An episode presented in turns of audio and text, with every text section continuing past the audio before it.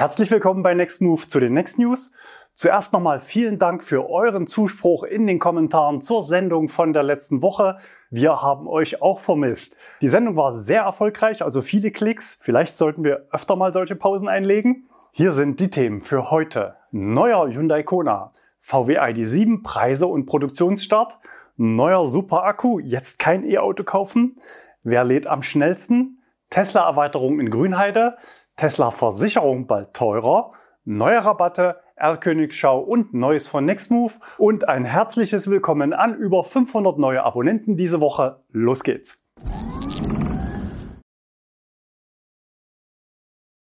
Neuer Hyundai Kona. Diese Woche hat Hyundai die Preise für den neuen Hyundai Kona für Deutschland veröffentlicht. Das Facelift startet zu Preisen ab 41.990 Euro. In den Jahren 2021 und 2022 hat der elektrische Kona mit Platz 6 jeweils Top-Platzierungen in den deutschen Neuzulassungen von E-Autos erreicht. Jetzt geht Hyundais Topseller in die dritte Generation. Die Modellpflege fiel aber diesmal deutlich umfangreicher aus als beim letzten Facelift und dementsprechend ambitioniert ist zumindest aus unserer Sicht die preisliche Platzierung. Ob man auf diesem Niveau die Ergebnisse der Vorjahre erreichen kann, darf bezweifelt werden. Die Preisdifferenz zu den Basismodellen von Hyundai Ioniq 5 und 6 liegt nur noch bei 2000 Euro. Das Fahrzeug wurde technisch verbessert, optisch aufgewertet und bietet deutlich mehr Platz als der Vorgänger.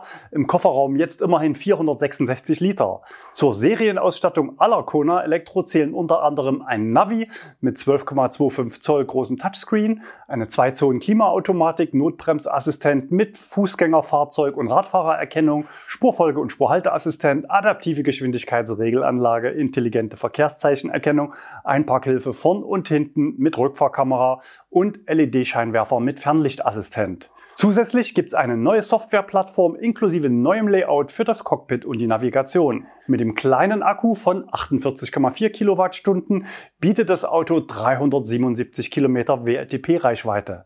Der Frontantrieb leistet 115 Kilowatt und beschleunigt in 8,8 Sekunden auf 100 Kilometer pro Stunde.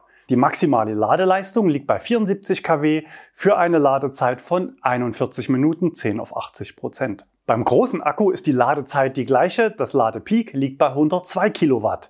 Die Leistung wurde auf 160 Kilowatt gesteigert, der Sprint ist eine Sekunde schneller als mit dem kleinen Akku. Mit der Kapazität von 65,4 Kilowattstunden liegt die Normreichweite bei 541 Kilometern. Der Konfigurator erfordert aber für die Kombination mit dem großen Akku ein zusätzliches Trendpaket. Dort enthalten unter anderem Wärmepumpe, LED-Projektionsscheinwerfer, kabelloses Laden für Smartphone und beheizbare Vordersitze. In Summe liegt dann der Einstiegspreis für den großen Akku bei 47.190 Euro. Die Nutzung der bidirektionalen Lademöglichkeit zur Stromversorgung lokaler Verbraucher gibt's für zusätzlich 550 Euro. Voll ausgestattet kostet das Auto etwas über 55.000 Euro. Beide Antriebsvarianten können übrigens mit einer Anhängerkupplung ausgestattet werden. Die maximale Stützlast liegt bei 100 Kilo ungebremste Anhänger bis 300 Kilogramm. Der große Akku darf außerdem gebremste Anhänger bis 750 Kilogramm ziehen. Die Produktion ist bereits angelaufen und die ersten Autos werden in wenigen Tagen bei den Händlern erwartet. Gebaut werden die Autos im Werk in Nožovice im Nachbarland Tschechien. Dieses Jahr noch 21.000 Stück, im kommenden Jahr sind es dann 50.000 Elektrokonas und damit ca. 15 Prozent des Produktionsvolumens im Werk. VW ID7, Preise und Produktionsstart. Am Montag war offiziell der Produktionsbeginn für den neuen VW ID7 am Standort Emden. Die Vorserienproduktion begann ja bereits im Juni. Übrigens, Testfahrzeuge, die vom Hersteller ohne Homologation in Deutschland zugelassen werden, laufen in der Statistik des KBA ohne Modellbezeichnung als sonstige Volkswagen.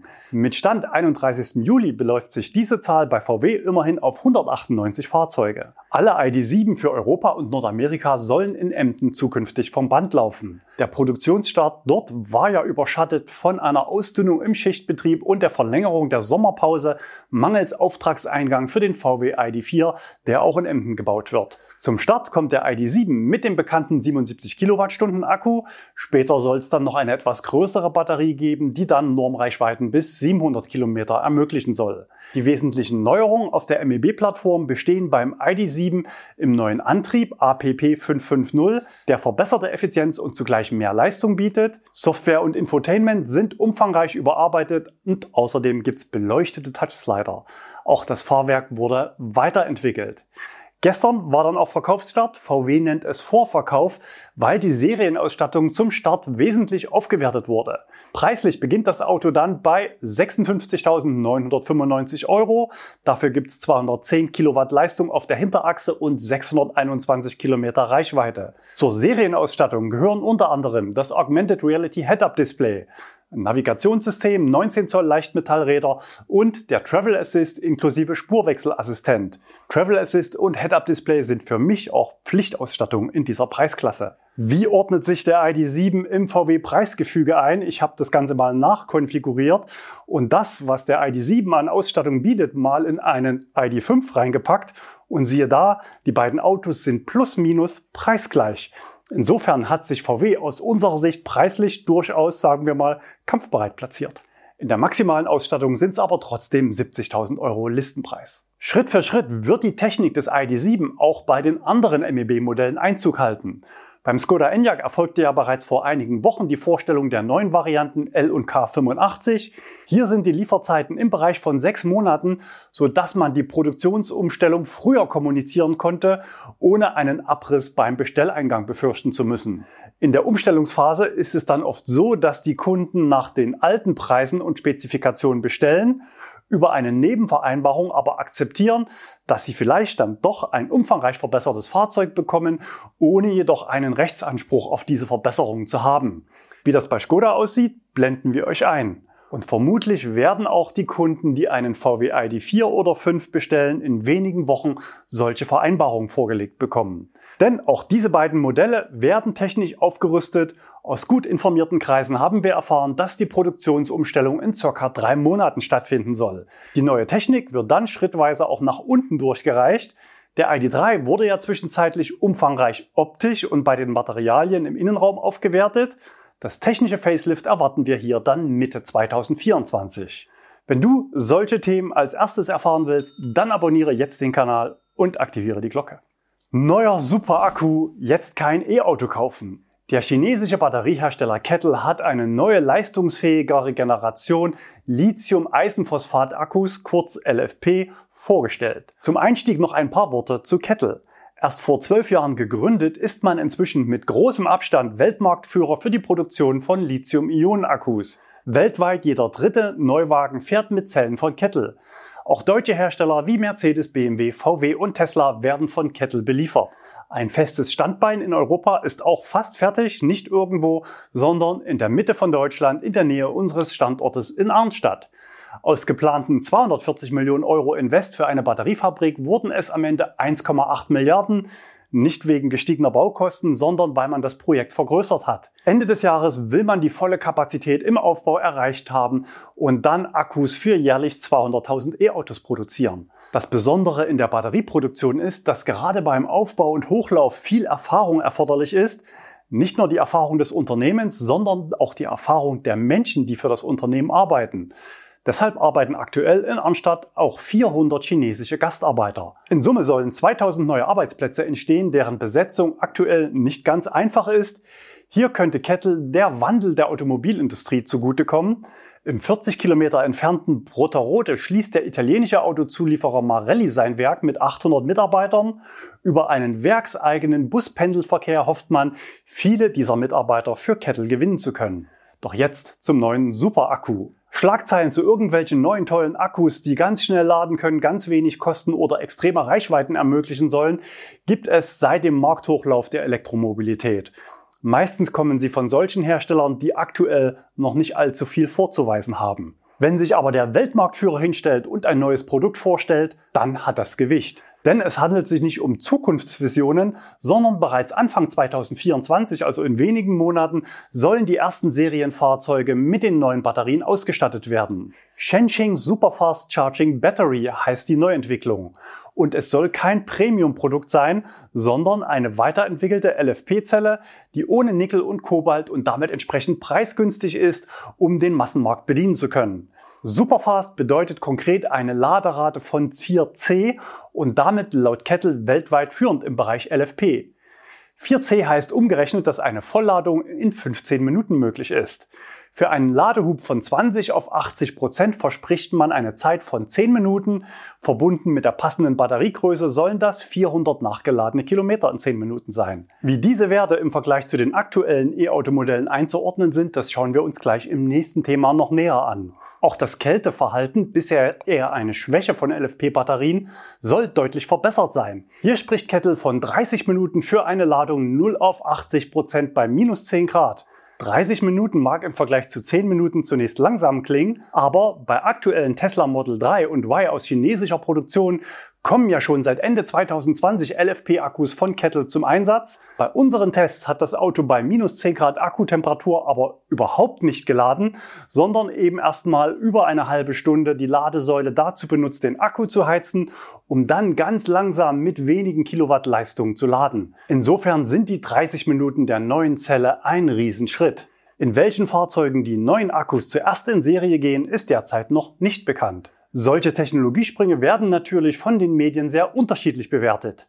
Der Fokus sieht in seinem Artikel ein drohendes Restwertdesaster für die aktuellen Fahrzeuge. Wenn die Batterie hält, was sie verspricht, sollten Verbraucher mit dem Kauf eines neuen Autos bis zur Markteinführung warten. Und der Autor Sebastian Fiemann wird in seinen Empfehlungen noch konkreter, Wer als Käuferin oder Käufer aktuell bereits einen Stromer bestellt hat oder das in Kürze plant, sollte sich jedenfalls überlegen, ob er die Bestellung nicht lieber storniert und bis 2024 oder 2025 abwartet. Würde man solchen Argumentationen folgen, sollte man am besten gar nichts in seinem Leben verändern, denn natürlich wird es auch 2024 und 2025 Ankündigungen für noch bessere Akkus geben. Genauso werden Wärmepumpen und Solaranlagen vermutlich billiger und effizienter. Für mich persönlich kann ich nur sagen, dass sich genau die gegenteilige Verhaltensweise in den letzten Jahren ausgezahlt hat. Wir haben vor 17 Jahren ein Einfamilienhaus Baujahr 1928 gekauft und in den Folgejahren das Haus teilsaniert. Das heißt, die Gebäudehülle teilweise gedämmt, Heizung getauscht, Solarthermie und Photovoltaik zugebaut. Und was die Energiekrise des letzten Jahres angeht, stehen wir jetzt auf der Gewinnerseite. Natürlich haben wir im Winter nochmals an der Heizung gespart und den Gasabschlag so auf monatlich neu 29 Euro gedrückt. Die Stromkosten sind von April bis Oktober im negativen Bereich und das obwohl unser Verbrauch durch E-Autos, diverse Hobbys und Komfortverhalten circa beim Dreifachen eines Durchschnittshaushaltes liegt. Wenn der Strom nichts kostet, darf es gerne etwas mehr sein und die Klimaanlage im Dachgeschoss läuft natürlich nur dann, wenn kein Netzbezug erforderlich ist. Auch das Argument zum Restwertrisiko bei E-Autos ist nur in Teilen zutreffend. Zum einen werden über die Hälfte der aktuellen E-Autos über Kilometer-Leasing-Verträge beschafft. Hier ist das Restwertrisiko quasi eingepreist und liegt beim Leasinggeber, das heißt Hersteller, Händler oder der Leasinggesellschaft, aber eben nicht beim Kunden. Und auch was das eigene Restwertrisiko angeht, ist aus meiner Sicht bei vielen Modellen sogar noch Puffer nach unten drin. Wir bei Nextmove vermarkten auch viele Autos selbst, konkret immer dann, wenn wir in der Beschaffung diese Option vereinbart haben. Trotz der zuletzt deutlich gesunkenen Marktpreise für gebrauchte E-Autos verkaufen wir aktuell noch oberhalb der vertraglich vereinbarten Restwerte. Selbst wenn man nach der geplanten Nutzungsdauer nur mit Verlust verkaufen könnte, besteht ja in vielen Fällen auch die Möglichkeit, das Auto einfach weiterzufahren. Wer sich für das Thema Preisverfall bei neuen und gebrauchten E-Autos interessiert, dem empfehle ich noch den Blogbeitrag auf unserer Homepage von letzter Woche, unter anderem mit modellspezifischen Preisanalysen verschiedener E-Autos und einer Prognose für die nächsten Monate, einer der meistgeklickten Blogbeiträge auf unserer Homepage der letzten Monate. Den Link gibt's unter dem Video in der Textbox genauso wie den Link zu unseren aktuellen Gebrauchtwagenangeboten. Wir schauen noch mal kurz auf den Autor dieses Focus-Artikels. Sebastian Fiemann ist seit 2012 beim Focus und schreibt als Senior Editorial Expert Cars. Als verantwortlicher Redakteur ist er für die redaktionelle Gestaltung des gesamten Auto-Channels verantwortlich. Er plant neue Inhalte, koordiniert On-Air-Moderation von Beiträgen und konzipiert neue Social-Media-Inhalte. Wenn man sich seine Artikel der letzten Monate durchliest, dann wird deutlich, dass er eine sehr klare persönliche Meinung zu Elektroautos hat. 15 Millionen Elektroautos parken nur im Luftschloss der Ampel. So macht Habeck das Elektroauto zum Kohlestinker. Für eine Tankstelle braucht man in der Urlaubszeit 100 Elektroladesäulen. Mehrheit will weiter Verbrenner, Havanna-Effekt versaut E-Auto-Ziel. Die drei Irrtümer des Verbrennerverbots. Mit einem Sechszylinder-Diesel stemmt sich Mazda gegen jeden Trend.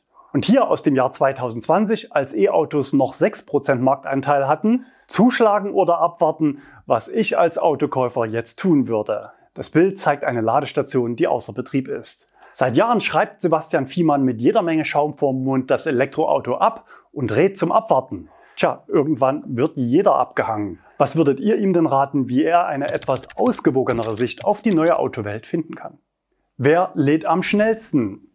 400 Kilometer in 10 Minuten, wie sie Kettle ab 2024 für seine neuen Akkus verspricht. Gilt es also zu schlagen oder sagen wir besser, sich in der Nähe zu platzieren? Zunächst muss man sagen, dass sich diese 400 Kilometer ganz sicher auf eine Ermittlung nach dem chinesischen Standard beziehen. Im WLTP liegen die Angaben für die gleichen Autos grob 10 bis 20 Prozent unter diesen Angaben, aber das wären immer noch 320 Kilometer in 10 Minuten.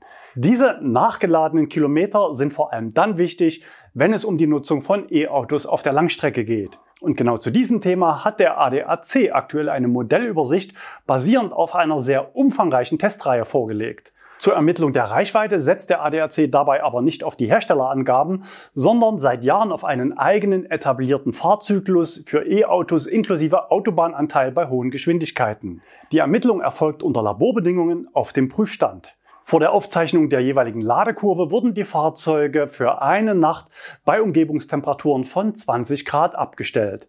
Im Ergebnis gibt es jede Menge Zahlen, wie zum Beispiel die durchschnittliche Ladeleistung über den Ladevorgang und die entsprechenden nachgeladenen Realkilometer in 10, 20 und 30 Minuten. Auch die Ladekurven zu den über 60 getesteten Modellen liefert der ADAC gleich mit. In 1% Schritten kann man die Ladeleistung nachlesen. Die höchste Ladeleistung gab es beim Audi e-tron GT sowohl mit dem Peak von 270 kW als auch im Durchschnitt 10 auf 80 Prozent mit 221 kW Durchschnitt wohlgemerkt. Die koreanischen Fahrzeuge erreichten Durchschnittswerte von 190 bis knapp 200 Kilowatt. Und jetzt kommt die Reichweite ins Spiel, also wie vielen realen Reichweitengewinn es in 10 oder 20 Minuten bedeutet. Den Spitzenwert liefert hier der Hyundai Ioniq 6 mit der großen Batterie und Heckantrieb mit 226 Kilometern nach 10 und 429 Kilometern nach 20 Minuten. Wenn wir jetzt die 400 Kilometer aus dem neuen Kettle-Akku im unbekannten E-Auto mal auf geschätzte 300 ADAC-Testkilometer reduzieren und dazu die aktuellen Modelle vergleichen, ergibt sich schon noch ein Vorteil von 25 Prozent, wohlgemerkt zum aktuell bestplatzierten in dieser Disziplin. Außerdem haben wir für euch noch einige weitere Modelle aus dem ADAC-Test mal gegenübergestellt, sortiert absteigend auf Basis der nachgeladenen Kilometer in 20 Minuten. Interessant ist, dass bei 20 Minuten das Tesla Model 3 mit dem kleineren Akku vor dem Model Y mit der großen Batterie liegt. Bei der durchschnittlichen Ladeleistung schlägt VW mit dem ID5 sogar das Tesla Model Y. Bei den resultierenden Kilometern liegt aber das Allrad Model Y wieder vor dem ID5, der noch dazu nur mit Heckantrieb getestet wurde. Eine Besonderheit zeigt sich beim Audi Q8. Hier werden nämlich in den zweiten 10 Minuten sogar mehr Kilometer nachgeladen als in den ersten 10 Minuten, wobei auch andere Autos das schaffen, wie der Niro EV, dort aber auf geringerem Niveau. Was die Zahlen zum Tesla Model Y angeht, haben wir nochmal etwas genauer hingeschaut. Schon bei den Reichweitenermittlungen sah sich der ADAC ja Manipulationsvorwürfen von Tesla-Besitzern und ausländischen Bloggern ausgesetzt. Die Werte für Tesla seien frei erfunden. Der ADAC sah sich sogar zu einem Statement genötigt. Auch Zuschauerpost gab's dazu. Was dort abgebildet wird, passt nicht zu meiner Model Y Long Range Erfahrung. Ich habe meine ADAC-Mitgliedschaft heute gekündigt. Ich will die Leute nicht mehr unterstützen. Einen echten Kritikpunkt, den man zumindest hätte erwähnen können, haben wir tatsächlich gefunden. Schauen wir auf die Ladeleistung, sehen wir am ADAC-Test für das Model Y Long Range einen Peakwert von knapp über 190 kW nur 190 kW, muss man sagen. Unabhängig davon, dass Ladezeiten, Ladeleistung und Batteriekapazitäten bei Tesla, anders als bei anderen Herstellern, keine zugesicherten Eigenschaften des Produkts sind, weil ja auch verschiedene Akkus im gleichen Modell zum Einsatz kommen können, zeigen in der Praxis aber viele Model Y deutlich höhere Peakleistung im Bereich 220 bis 250 Kilowatt. Der Unterschied zu den 190 kW des ADAC liegt in der Ladesäule begründet, die für alle Fahrzeuge gleich war. Abweichend dazu liefern die Supercharger je nach Bauart eine Stromstärke von bis zu 600 Ampere, während der marktübliche Wert an anderen HPC-Ladern bei 500 Ampere liegt. Wer noch mehr ins Detail gehen möchte, findet beim ADAC zu allen genannten Autos auch ausführliche Testberichte und viele weitere Daten zu den einzelnen Fahrzeugen. Ein weiteres Ranking hat das Beratungsunternehmen P3 kürzlich für den amerikanischen Markt veröffentlicht. Der Ansatz ist ähnlich, Ladefenster 10 auf 80 Prozent und die nachgeladene Strecke für 10 bzw. 20 Minuten. Anders als beim ADAC sind noch weitere spannende Autos mit dabei, konkret Tesla Model S Plaid, Lucid Air GT, Rivian R1T und F150 Lightning von Ford. Bei den durchschnittlichen Ladeleistungen im Fenster 10 bis 80 Prozent liegen die meisten Werte sehr nah bei den Werten des ADAC. Im Durchschnitt Taycan 223 kW, Kia EV6 200 kW, VW ID 416 kW. Auffällig sind die höheren Werte beim Tesla Model Y von 141 kW im Schnitt gegenüber den 123 kW beim ADAC. Die Gründe hatte ich erläutert. Der Lucid Air bringt es nur auf 147 kW im Schnitt, da sein Peak unterhalb der 10% Marke liegt und die Ladekurve dann schnell abflacht. Anders das Tesla Model S Plaid hier in Grau. Es lädt lange mit 250 kW. Im Schnitt sind es immer noch 168 kW. Bei den Verbräuchen und Reichweiten orientiert man sich am EPA-Standard, der allgemein als sehr realitätsnah gilt. Die Verbräuche sind natürlich auf 100 Meilen bezogen, also nicht von den Zahlen verwirren lassen, sondern eher auf die Relation schauen. Trotz seiner mittleren Platzierung in der Ladeleistung gewinnt der Lucid Air mit 208 nachgeladenen Meilen in 20 Minuten Tesla Model S Plaid und Kia EV6 nahezu gleich auf, wobei der Kia preislich natürlich in einer anderen Liga spielt als die Autos auf den Plätzen davor und dahinter. Die Unterscheidung in den Grafiken erfolgt übrigens teilweise nach steuerlicher Begünstigung in den USA. Hier also das Tesla Model Y klar vor dem ID4. 161 Meilen sind ca. 259 Kilometer, beim ADAC sind es 231, wobei ja auch die hinterlegten Reichweiten nicht identisch sind. Die Pickups deutlich dahinter, gemessen an den hohen Normverbräuchen von umgerechnet ca. 30 Kilowattstunden pro 100 Kilometer, schlagen sie sich aber passabel. Und hier nochmal eine gemeinsame Übersicht der Modelle ohne die Trennung nach Steuervorteilen. In den ersten 10 Minuten hat der Kia sogar knapp die Nase vorn. Tesla-Erweiterung in Grünheide. Die Redewendung Tesla-Tempo war bei der Eröffnung des Werkes in Grünheide gerne mal von deutschen Politikern zu hören. Inzwischen spricht man lieber von Deutschland-Tempo. Aktuell werden in Grünheide jede Woche knapp 5000 Autos gebaut, grob also 250.000 im Jahr. Damit hat man VW mit dem MEB-Werk in Zwickau bereits überholt. Dort waren es letztes Jahr 218.000 E-Autos. Die Zahl für den Kona hatten wir heute auch schon, 50.000 pro Jahr. Der Plan für die aktuelle Ausbaustufe in Grünheide ist eine halbe Million Fahrzeuge im Jahr, aber es sollen noch mehr werden. Wie das gelingen soll, berichtet heute Tobias Lind. Er begleitet den Bau der Gigafactory von Anfang an auf seinem Kanal und ist jede Woche vor Ort. Und heute hat er neue Informationen für euch. Einen Monat lang lagen die Pläne zur Erweiterung der Gigafactory jetzt aus und konnten auch online eingesehen werden. Der Antrag ist in drei Teilgenehmigungen aufgeteilt, hier zu erkennen in den Farben Grün, Gelb und Rot. Im jetzigen ersten Antrag auf Teilgenehmigung geht es hauptsächlich um Änderungen an den vorhandenen Produktionslinien, um die geplante Produktionskapazität von 500.000 Fahrzeugen im Jahr zu erreichen. Die Abwasserbehandlung wird zudem so umgebaut, dass sämtliches Prozesswasser wiederverwendet wird und die Gießerei soll neue Öfen erhalten, mit denen auch alle Aluminiumabfälle aus der Produktion recycelt werden können. Zusätzlich wird mit der ersten Teilgenehmigung auch das Gebäude für die Erweiterung der Antriebs- und Batteriepackfertigung gebaut und nördlich davon soll eine neue Logistikfläche für Neuwagen mit Platz für 130 Lkw und 910 Autos entstehen. Mit der zweiten Teilgenehmigung soll im Norden des Geländes ein 700 mal 700 Meter großes Produktionsgebäude gebaut werden. Die nördliche Hälfte soll dabei mit der dritten Teilgenehmigung für neue Produktionslinien für weitere 500.000 Fahrzeuge im Jahr genutzt werden. Welches Modell dann dort produziert werden soll, ist aber noch nicht bekannt. Die südliche Hälfte des Gebäudes soll erstmal für Logistik verwendet werden. Wenn Tesla dann später das Gelände erweitert, soll die Logistik umziehen, um auch hier weitere Produktionslinien errichten zu können. Diese Produktionslinien im südlichen Gebäudeteil sind aber noch nicht Teil dieses Antrags. Mit der dritten Teilgenehmigung sollen dann auch die Produktionslinien der neuen Antriebs- und Batteriepackfertigung eingebaut werden und auch die Batteriezellproduktion wird erweitert. Am jetzigen Hauptgebäude ist die Erweiterung des Presswerks von außen fertiggestellt, lediglich die außenliegenden Treppenhäuser fehlen noch. Das Dach der Shuttlezug-Haltestelle, die im September den Betrieb aufnehmen soll, hat jetzt Solarpaneele bekommen. Die Straße im Süden des Geländes ist jetzt fertiggestellt, nur der Ausbau des Autobahnanschlusses fehlt jetzt noch und die 19 Supercharger wurden jetzt auf Version 4 aufgerüstet und haben jetzt auch eine Solarüberdachung bekommen. Derzeit sind die neuen Supercharger noch nicht wieder eröffnet. Ich gehe aber davon aus, dass das sehr zeitnah passieren wird. Tesla-Versicherung bald teurer. Diese Woche berichteten verschiedene Medien über einen drohenden Anstieg der Versicherungsprämien für Deutschlands meist zugelassenes E-Auto, das Tesla Model Y. Die Quelle ist ein Experte des Gesamtverbandes deutscher Versicherer, der sich gegenüber der Zeitung Fahrzeug und Karosserie äußerte. Ursache sind demnach die von Tesla eingeführten Druckguss-Großteile. Diese erhöhen zwar die Sicherheit der Insassen durch entsprechende Verformung und bieten damit ein robustes und reproduzierbares Crashverhalten. Die Instandsetzung ist laut Insidern aber noch ungeklärt. Es heißt konkret, die Überprüfung von Gussteilen nach einem Unfall sei aufwendig und eine Reparatur mit normalen Werkstattmitteln nicht möglich. Und weiter, Einstweilen sei bei einer Beschädigung des Hinterwagens mit einem wirtschaftlichen Totalschaden zu rechnen. Das wäre dann nicht nur sehr teuer, sondern stellt auch die Nachhaltigkeit des Produkts insgesamt in Frage. Insofern ist die Skepsis in der Branche hoch, zumal Tesla dem Verband bisher kein spezifisches Reparaturkonzept vorgelegt hat, wie dies Hersteller mit ähnlichen Entwicklungen in der Vergangenheit getan haben. Als Beispiel wurde die Carbon-Verbundkarosserie des BMW i3 genannt. Tesla hat natürlich jederzeit noch die Möglichkeit, ein solches Konzept nachzureichen. Kostendämpfend könnte sich aber noch auswirken, dass das Model Y ja neu im Markt ist und zum Start bereits sehr hoch in Unkenntnis noch der Schadensfälle quasi vorauseilend in einer Typenklasse eingestuft wurde.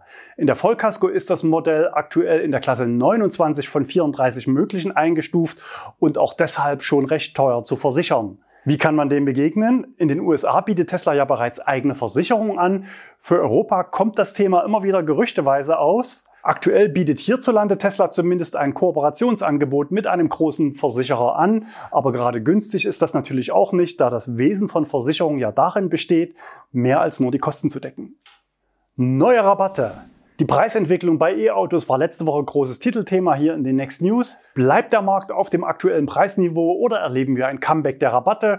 Spätestens ab September beginnt nach sieben Jahren Umweltbonus eine neue Zeitrechnung für E-Auto Deutschland. Schließlich sind die Mehrheit der Käufer Gewerbekunden. Insofern beobachten wir natürlich auch aktuell das Marktgeschehen. Wie man E-Autos billiger machen kann, dafür gibt es verschiedene Wege, zum Beispiel im Leasing über eine Subventionierung bei Zinsen oder herstellerseitige Garantien für Restwerte. Beim BYD Atto 3 erfolgte ja kürzlich eine Rabattierung über die Leasingrate. Das Einstiegsangebot liegt jetzt bei 199 Euro monatlich. Vorher war es fast das Doppelte. Auch in VWs jüngster ID-Buße-Aktion gab es ja verschiedene Aktionen, wie eine Prämie für Barzahler, Sonderrabatte für Gewerbekunden oder verbesserte Leasingraten, aber eben nur jeweils eins davon. Auch bei Tesla gibt es seit dieser Woche eine neue Zinsaktion von 1,99 bzw. 1,97 Prozent für Leasing und Finanzierung, jedoch nur für die Long-Range-Variante des Model Y. Im laufenden Jahr haben sich ja 63 Prozent der deutschen Model Y-Käufer für die Basisvariante mit Heckantrieb entschieden.